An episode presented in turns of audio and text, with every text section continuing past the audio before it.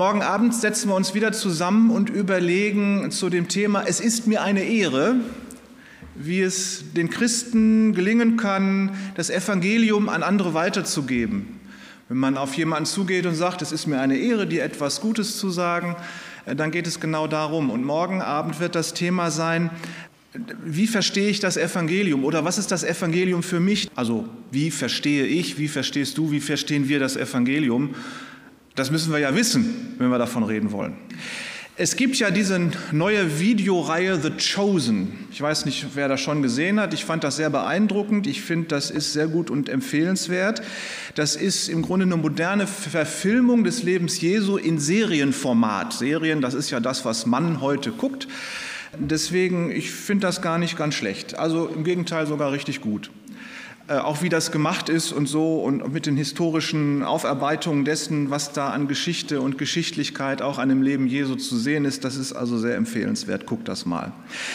In der ersten Folge, die beginnt mit der Geschichte von Lilith. Und die sitzt als kleines Mädchen mit ihrem Vater nachts vor dem Zelt und da kommt ein Unwetter und sie bekommt Angst. Und äh, da zitiert der Vater Jesaja 43, Vers 1, und nun spricht der Herr, der dich geschaffen hat, Jakob, und dich gemacht hat, Israel, fürchte dich nicht, denn ich habe dich erlöst, ich habe dich bei deinem Namen gerufen, du bist mein. Und das tröstet die Kleine, dass da ein Gott ist, der sie liebt und kennt. Und sie soll sich den Satz immer wieder vorsagen, wenn sie Angst hat. Dann ein Zeitsprung. Lilith, mittlerweile als Erwachsene in einer Stadt in Galiläa, Sie ist völlig verängstigt und durcheinander. Sie ist von Dämonen besessen und sie ist Prostituierte geworden. Nun muss man wissen, der Name Lilith ist in der hebräischen Kultur der Name für ein weibliches Gespenst, für einen Geist, der Männer und Frauen verwirrt und ins Unglück stürzt. So, und sie ist jetzt Prostituierte und ihr Künstlername ist Lilith. Ihren wirklichen Namen kennt keiner. Sie hat in ihrem Wahn einen Mann angegriffen und ihn sehr verletzt äh, und deswegen wird sie verfolgt und sie ist total verzweifelt. Manchmal ist sie auch normal und dann holt sie aus ihrer Kinderpuppe einen Zettel raus, wo dieser Bibelvers, den ihr Vater ihr gesagt hat, drinsteht. Und äh, die Szene ist so, sie holt diesen Bibelvers raus, liest ihn, weint bitterlich und dann zerreißt sie ihn. Erlösung, ist für sie unmöglich. Das Leben mit den Dämonen ist die reinste Qual, das ist nicht lebenswert. Sie beschließt sich, das Leben zu nehmen. Man sieht, wie sie an einem Steilufer, wahrscheinlich See Genezareth, steht und sich hinunterstürzen will, aber dann tut sie es doch nicht. Stattdessen beschließt sie sich, in der Kneipe, wo sie sich normalerweise ihre Freier sucht, ordentlich zu besaufen das tut sie dann aber deswegen nicht, weil sie wieder so einen dämonischen Anfall kriegt und man sieht dann die Szene, wie sie noch mit dem Becher Wein in der Hand nach Hause taumelt durch die Nacht, durch die nächtliche Stadt. Und dann folgt ein Mann Lilith. Was ist das für ein Mann? Was passiert da jetzt? Und da ruft dieser Mann sie mit ihrem richtigen Namen, den sie noch nie jemandem gesagt hat. Maria von Magdala. Und sie ist erschrocken und sie springt rum, der Becher fällt ihr aus der Hand und fragt, warum nennst du mich mit meinem Namen? Woher weißt du den?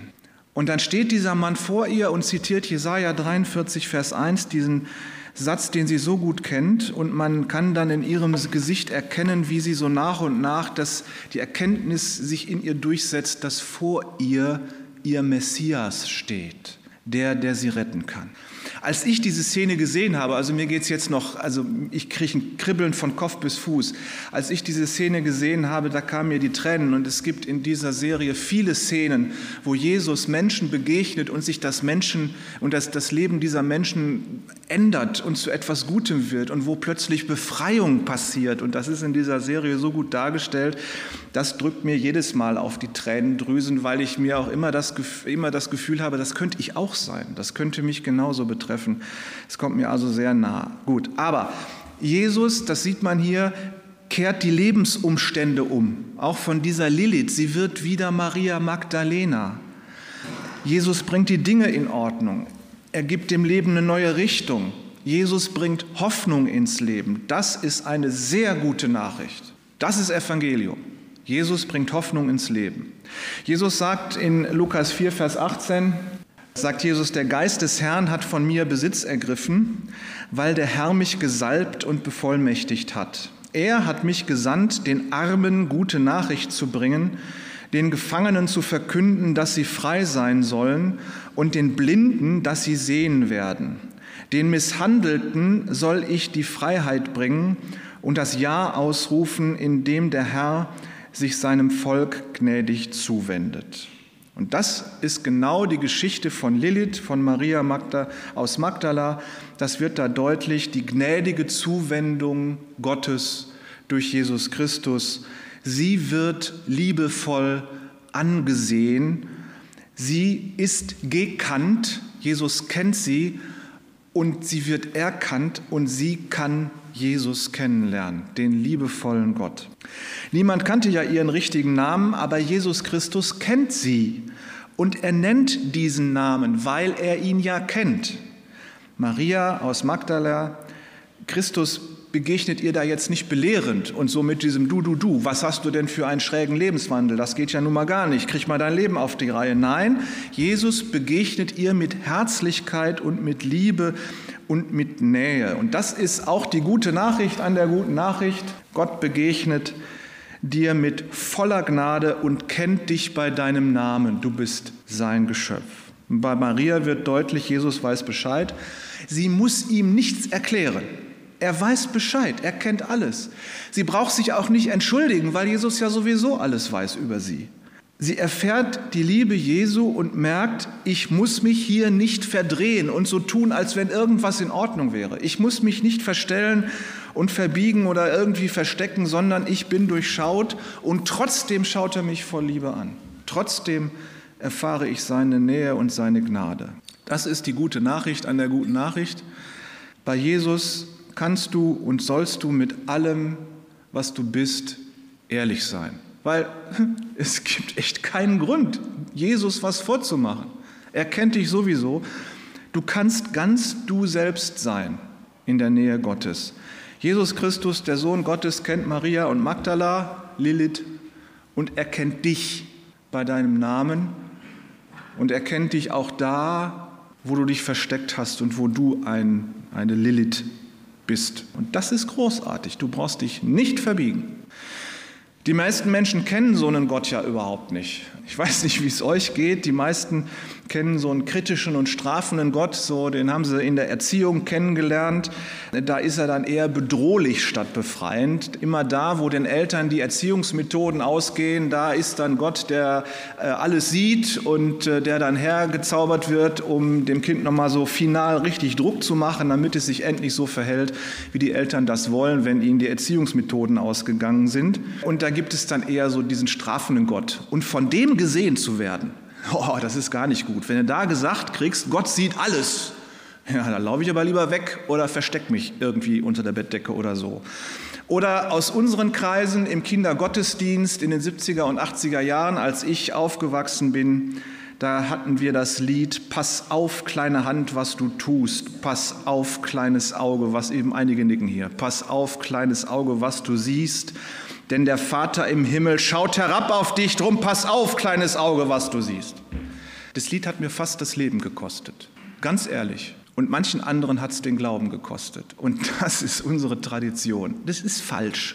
Die gute Nachricht ist, Gott begegnet dir mit Liebe und nicht mit Bedrohung.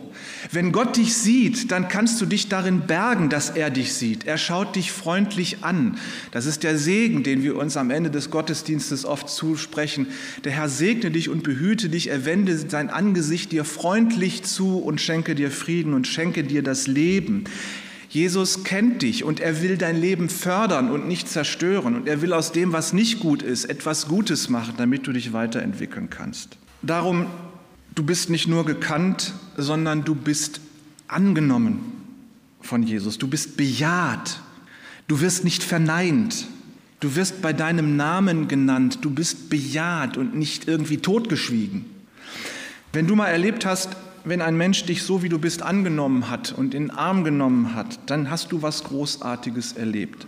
Wenn alles gut gelaufen ist, dann haben Kinder das regelmäßig von ihren Eltern erlebt oder dann erleben das Ehepartner miteinander, dass sie sich gegenseitig annehmen, wie sie sind.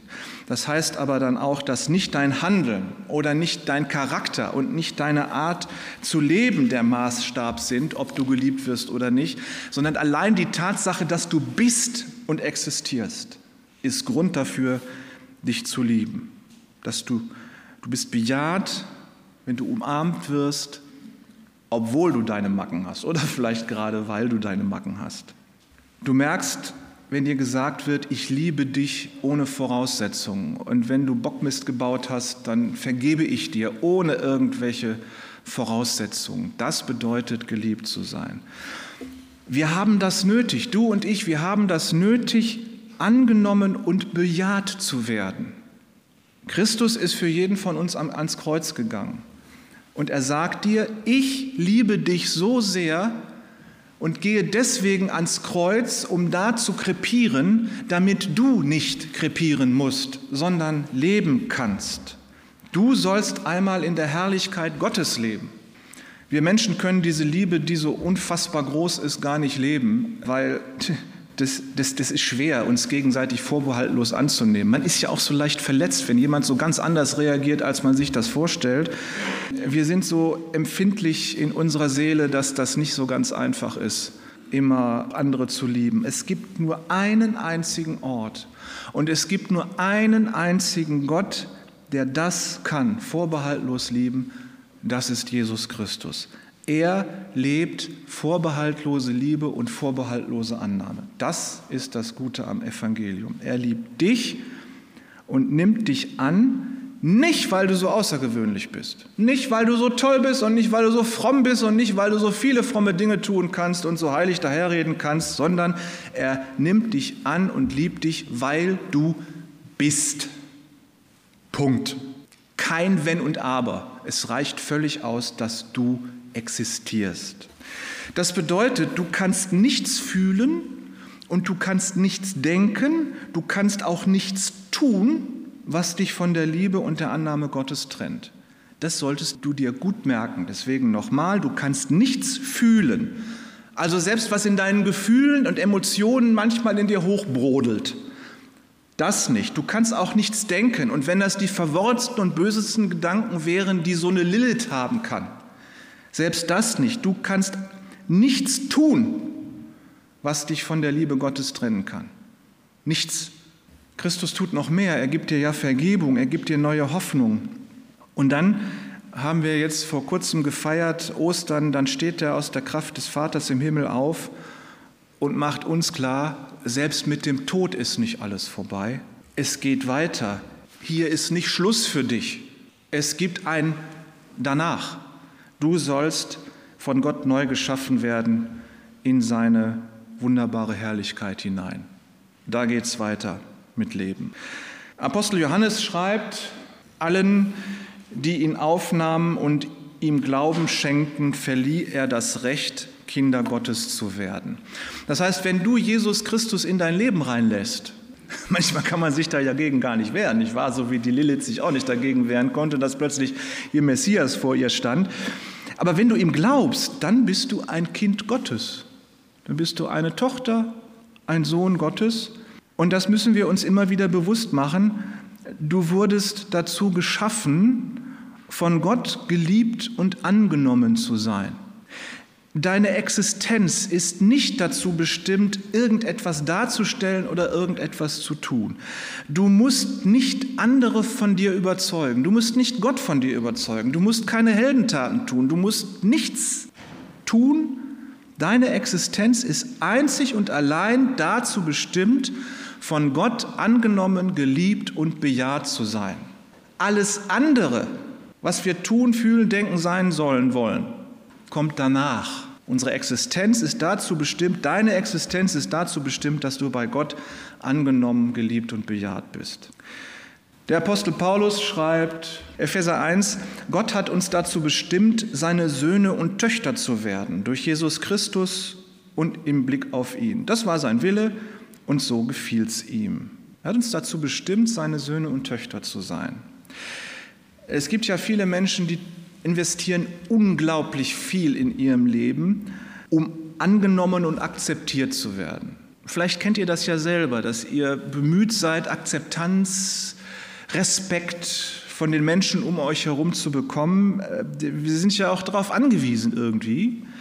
Manchmal ist man aber auch sehr getrieben von dieser Sehnsucht nach Annahme und Akzeptanz und das treibt einen dann möglicherweise sehr tief auf verschlungene Pfade der Existenz und des Lebens. Und dann sind viele bereit, Dinge zu tun, die sie eigentlich nicht tun wollen, um ein wenig davon zu bekommen, von dieser Akzeptanz. Da muss man dann Mutproben bestehen, je nachdem, in welchem Teil der Gesellschaft man sich aufhält. Da muss man scheußliche Dinge machen, um Respekt zu bekommen. Respekt, Bruder. Manche bezahlen dafür einen sehr, sehr hohen Preis um in einer Gesellschaft etwas zu gelten, in einer Gesellschaft, die nicht liebt, die nicht lieben kann. Was ist das armselig, wenn man dafür hohe Preise bezahlt mit seinem Leben, um Respekt und Akzeptanz in einer Gesellschaft zu bekommen, die nicht lieben kann? In der Beziehung zwischen den Menschen ist es nicht möglich, jemand anderen so anzunehmen, wie Gott das tut. Wir können nicht andere annehmen, wie Gott das tut, und andere können nicht uns annehmen, wie Gott das tut, weil unsere Sünde, unsere Schuld, unsere Verdorbenheit im geistlichen Sinne uns völlig daran hindert. Wir Menschen sind nicht perfekt, deswegen können wir diese perfekte Annahme einfach nicht leisten, diese perfekte Liebe. Aber Gott ist perfekt und der ist ohne Schuld und ohne Sünde, und darum gibt es für Gott überhaupt keinen Hinderungsgrund, dich und mich zu lieben. Wir Menschen brauchen das, dass wir wissen und fühlen, hier bin ich richtig, hier ist es gut, hier bin ich gewollt, hier bin ich bejaht und angenommen, hier darf ich sein, hier darf ich existieren, ohne mich zu verbiegen und krumm zu machen. Das heißt, du bist sicher bei Gott. Die gute Nachricht ist, dass Christus allein allen lebenszerstörerischen Mächten leidenschaftlich entgegentritt. Also diese Szene mit der Lilith, wie die plötzlich erkennt, dass ihr Messias vor, sie steht, äh, vor ihr steht, weil er sie komplett durchschaut hat und sie das merkt, dass sie durchschaut ist. Und diese Erlösung, diese Erleichterung, die in dieser Szene äh, zum, zum Ausdruck kommt und in anderen Szenen in diesem Film, deswegen ist das, das macht einfach betroffen. Das ist so gut dargestellt, das ist einfach wunderbar, wie man spürt, dass die lebensbedrohenden Mächte im Menschen, im Leben eines Menschen entmachtet werden, weil Jesus auftaucht. In Psalm 16, Vers 8 sagt David, er ist mir nahe, das ist mir immer bewusst, er steht mir zur Seite, ich fühle mich ganz sicher. Und das sagt einer, von dem wir alle wissen, dass das der wichtigste König in der Menschheitsgeschichte war, weil er eben der Vorfahr Jesu war und ganz wichtig und so weiter und so fort.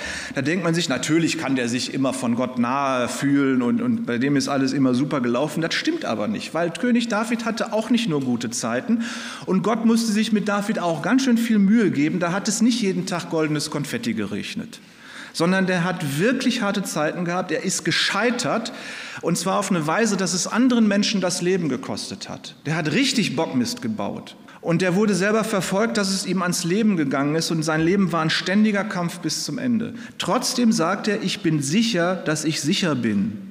In allen Zeiten, in den Guten und Bösen, steht Gott mir zur Seite. Das ist so ein bisschen wie verheiratet sein. Treu in guten und in schlechten Zeiten. Gott ist dir treu und liebt dich in guten und in schlechten Zeiten. Ihr Lieben, wir wollen ja wichtig sein. Das ist ja, das ist ja unglaublich notwendig für uns. Wir müssen wichtig sein für irgendjemanden. Du musst für irgendjemanden wichtig sein, sonst geht es schief in deinem Leben. Das, äh, Kinder müssen für ihre Eltern wichtig sein. Stellt euch vor, da ist ein Kind geboren und liegt dann da halt rum und die Eltern nehmen das Kind nicht wichtig. Das würde in kürzester Zeit verdursten, verhungern und wenn es das nicht tut, emotional erfrieren. Das Kind muss wichtig sein. Kinder malen wahrscheinlich deswegen auch gerne Bilder und schenken sie den Eltern, weil sie die Rückmeldung brauchen. Sie brauchen die Rückmeldung von den Eltern gesagt zu kriegen, du bist okay. Und die Eltern haben intuitiv das Verständnis, dass sie dem Kind sagen müssen, du bist okay. Und Eltern, ihr wisst ja, was für Bilder das sind. Egal wie schrecklich diese Bilder sind, wir wissen als Eltern genau, das Kind braucht das zu sagen, ihm zu sagen, du bist okay, das ist wunderbar, was du geleistet hast. Und das hört für uns als Erwachsene ja nicht auf, dass wir es brauchen, gesagt zu bekommen, du bist okay. Und für uns steckt die Frage dahinter, warum bin ich überhaupt hier? Was treibe ich in diesem Leben? Wozu ist das gut, dass ich da bin? Warum ist es nicht besser, dass ich nicht existiere? Wo soll ich hin? Was ist das Ziel meines Lebens? Das Gute an der guten Nachricht ist, du bist Jesus wichtig. Und egal, was du für ein Lebensbild malst, sagt Jesus, ach guck mal, ich hab dich lieb. Trotzdem unsere Lebensbilder manchmal nicht so toll sind. Du bist bedeutungsvoll für Jesus. Das ist das Allerwichtigste am Evangelium. Und dieses, wozu bist du da? Dieses Ziel, welche Aufgabe hat man denn dann als Kind Gottes? Ja, du bist eben nicht nur Kind Gottes, das mal zwischendurch getätschelt wird und geliebt wird, klar, sondern du sollst Botschafter der Liebe Gottes sein. Du sollst die Liebe Gottes leben. Du sollst Botschafter der Kultur der Liebe Gottes in dieser Welt sein. Merke auf, wohlgemerkt, nicht jeder Christ ist ein Evangelist. Das ist auch so eine fromme Lüge. Ne?